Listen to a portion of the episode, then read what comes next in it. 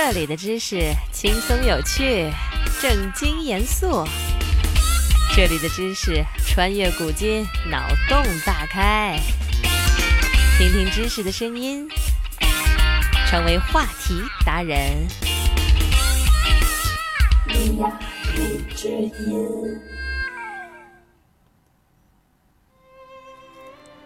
你有观察过吗？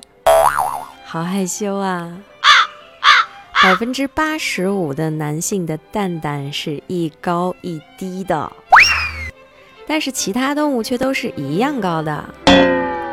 在网上看到一条这样的解释：因为只有人类是直立行走的，两只睾丸一样高的话就会相互摩擦，所以为了避免蛋疼，人类进化了。以上是摘自网络待考证的哦。马未都先生曾经在他的一期节目当中提到一个非常有趣的事情，据说超高级西装定制是要考虑两个蛋蛋的高度差呢。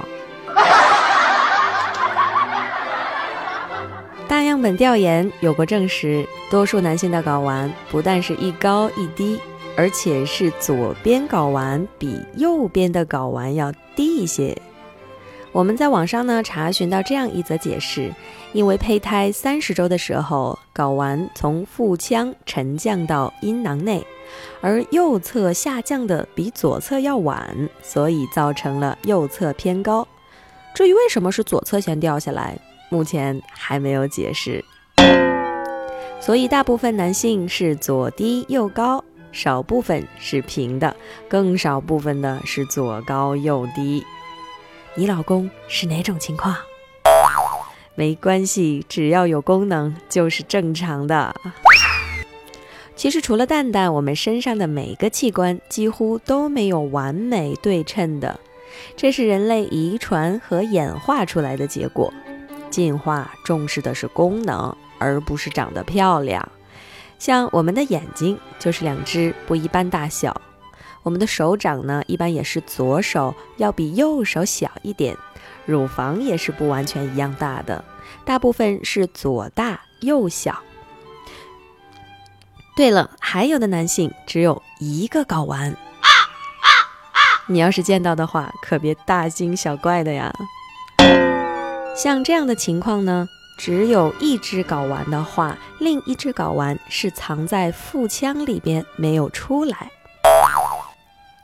有的宝贝肯定想过一个问题：男人的蛋蛋那么害怕遭到外界的攻击，干嘛不干脆两个都放在肚子里面最安全呢？这是因为低温的环境能够生长出最健康的精子，阴囊里的温度要比体内的低二到三度，在低温环境里，精子不会特别的活跃，在养精蓄锐啦。该出马时才出马，在需要的时候进入到一个温暖的、封闭的、浪漫的、充满爱的环境，他们才会活力四射，奔跑吧，兄弟！好了，不闹了，今天的节目就是这样，去观察一下他的蛋蛋吧。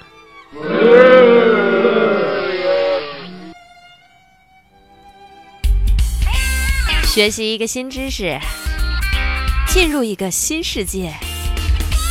今天的知识就是这些。你有什么疑惑想要解答，快留言吧。